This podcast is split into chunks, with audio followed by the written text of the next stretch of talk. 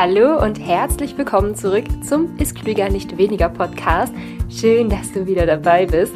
Ich drehe diese Podcast-Folge, da ihr vielleicht schon mal meine Instagram-Story gesehen habt und da sehr wahrscheinlich auch schon mal über meine Smoothie Bowl gestolpert seid.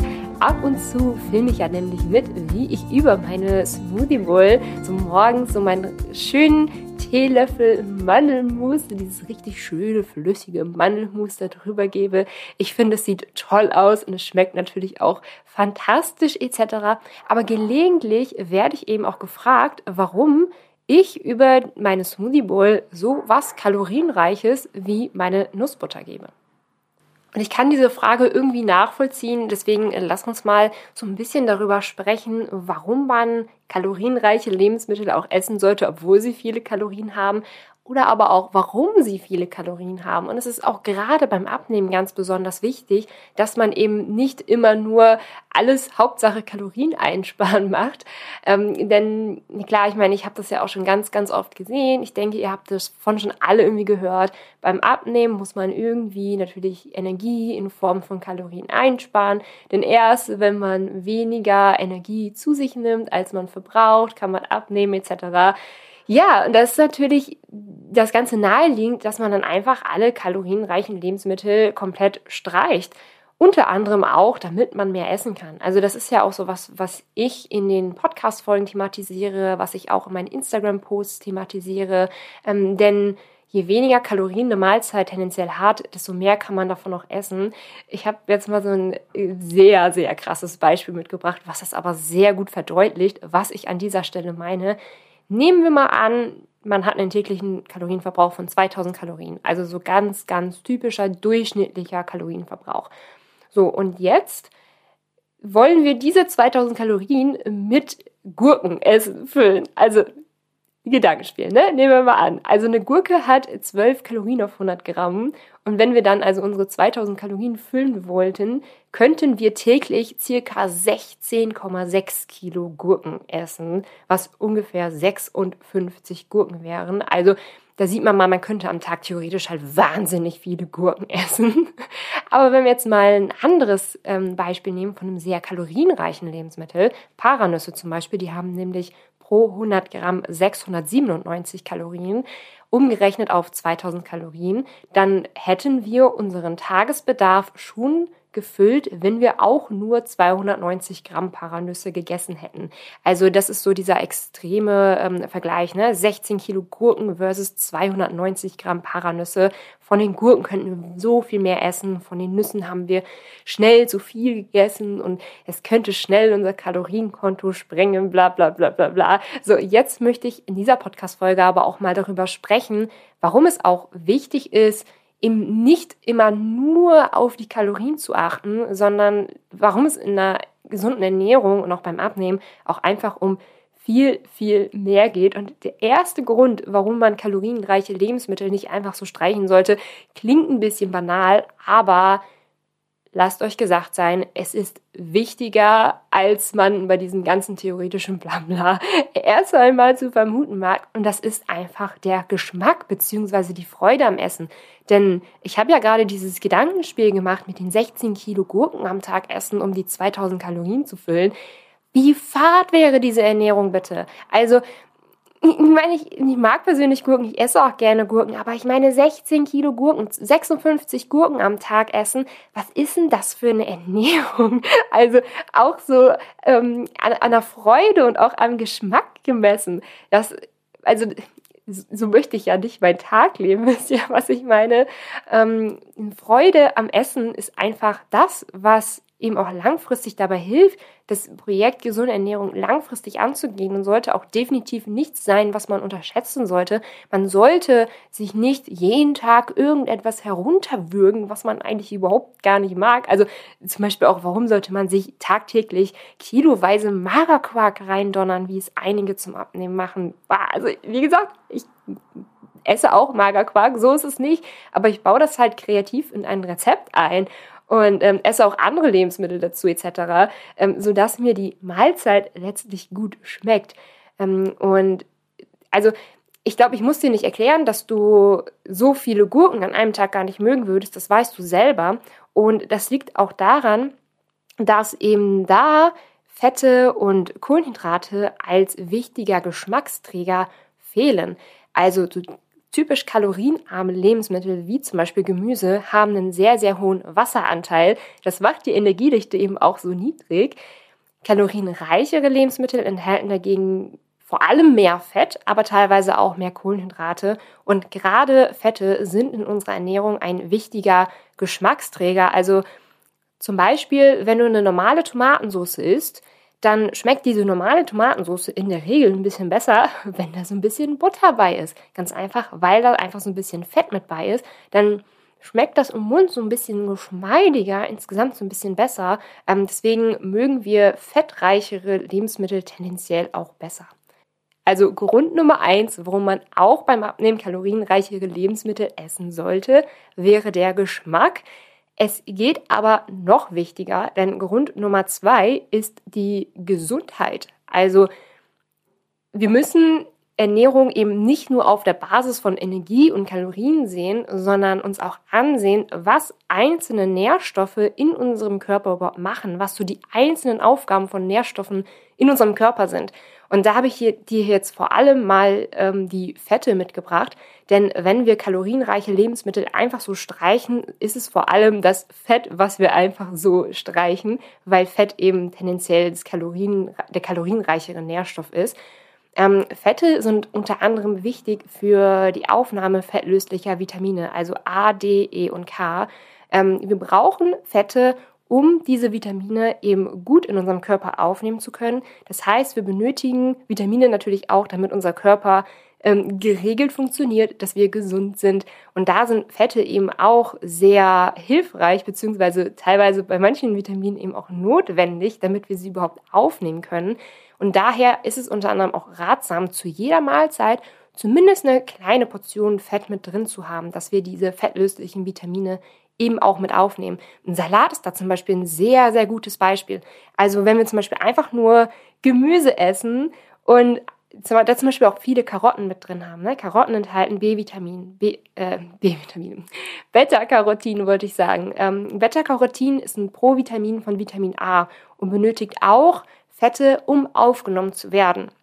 Deswegen empfehle ich zum Beispiel auch bei einem Salat immer zumindest eine kleine Portion Fette mit dabei zu haben, dass wir die Vitamine aus dem Gemüse eben auch sehr gut aufnehmen können. Fette sind auch ein Baustein von unserem ähm, Nervensystem, aber auch wichtig für den Aufbau von unseren Zellmembranen. Das heißt, der Körper nutzt Fette eben nicht nur als Energielieferant und als Energiespeicher, wie wir das eben so kennen von, von den Fettzellen, sondern auch für, für die Zellen, für andere Zellen an sich, ähm, aber auch um Hormone bilden zu können.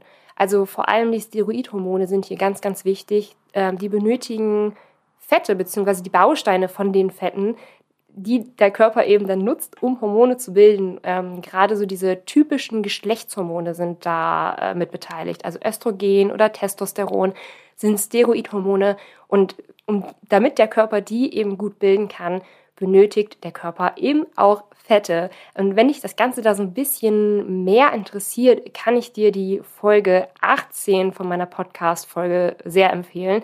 Da geht es nämlich nochmal gezielt um die Makronährstoffe. Also was machen Kohlenhydrate, was machen Fette, was machen Proteine eigentlich in unserem Körper, äh, warum unterscheidet man dazwischen, was ist daran so wichtig etc.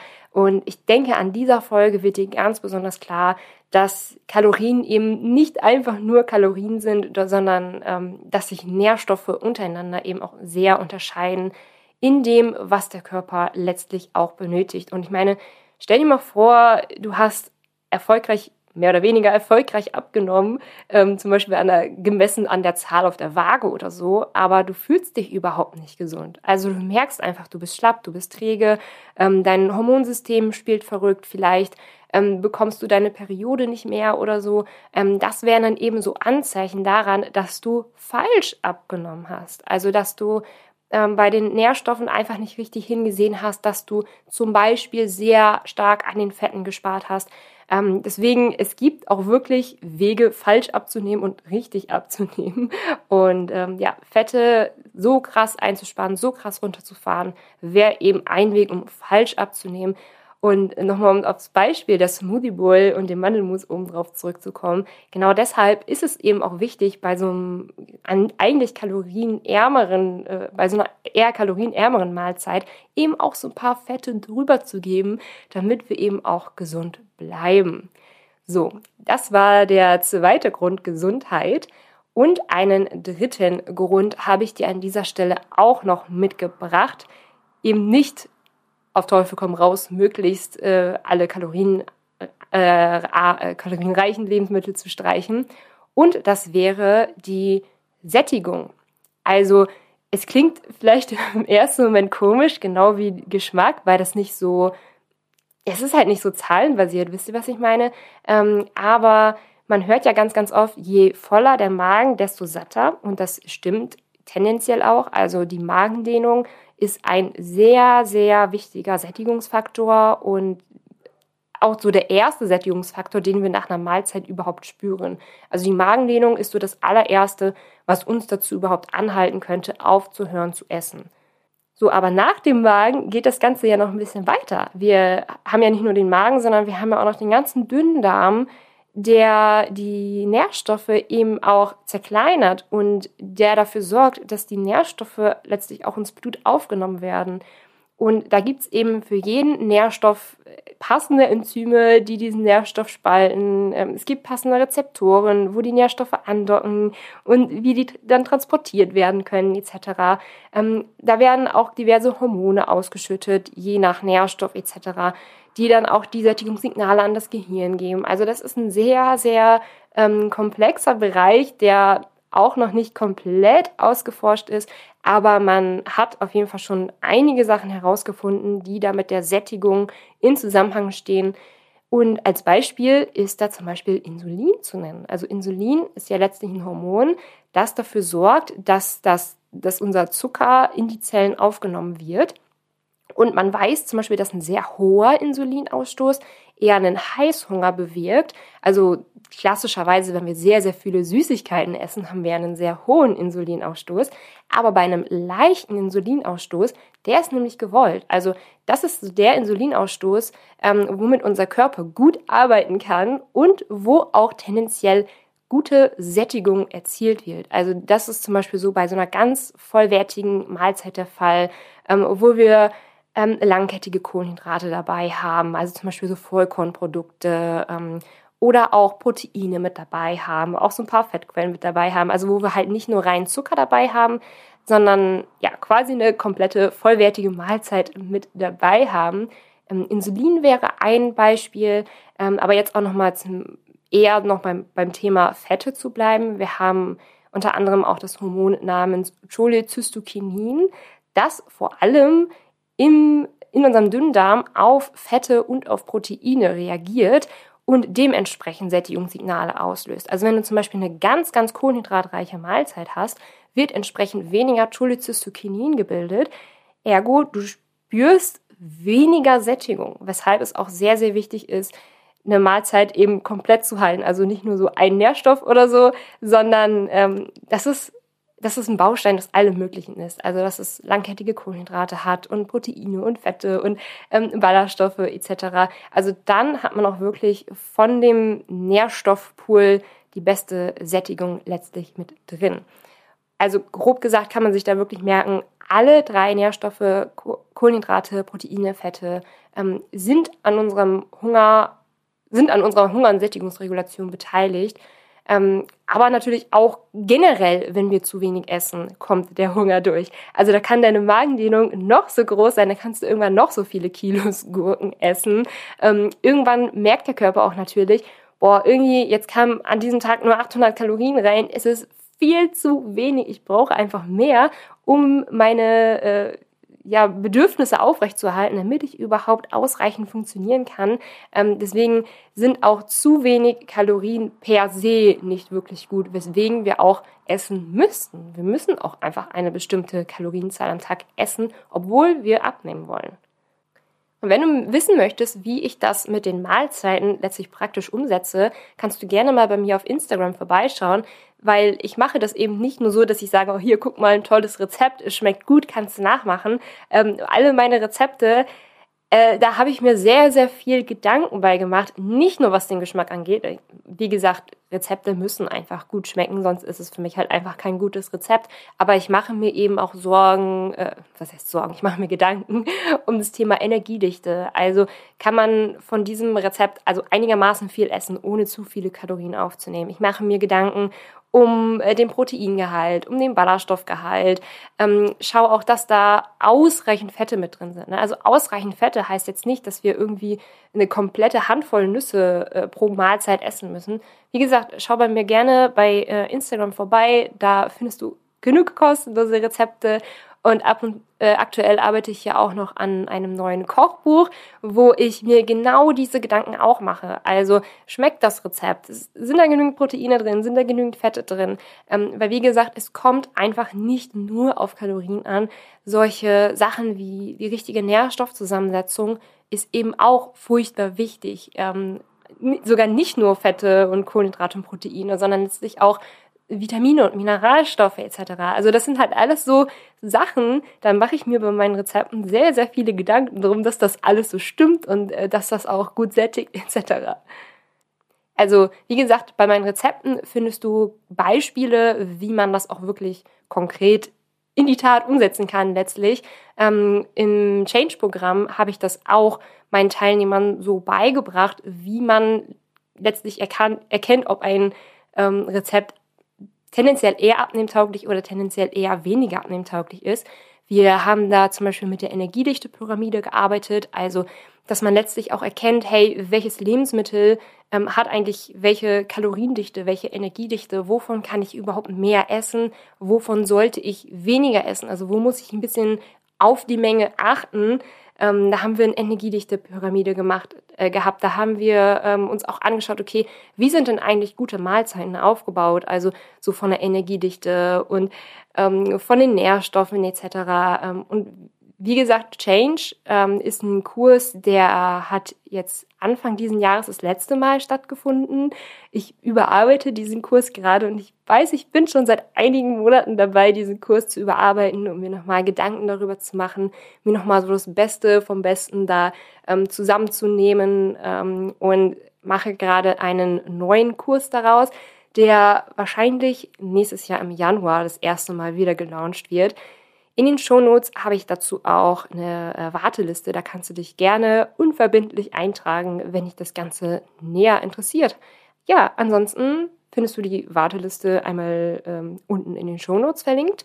Mein Instagram-Account findest du auch da. Drei Kochbücher habe ich auch schon geschrieben. Die findest du auch einmal ähm, unten in den Shownotes verlinkt. Ansonsten hoffe ich, dass dir diese Podcast-Folge sehr weitergeholfen hat und dir auch ein bisschen die Angst vor typischen kalorienreichen Lebensmitteln genommen hat. Denn wie gesagt, vieles brauchen wir nicht nur aus gesundheitlicher Sicht, sondern auch aus Sättigungssicht und auch aus Geschmackssicht sind ab und zu auch mal kalorienreiche Lebensmittel sehr, sehr gut.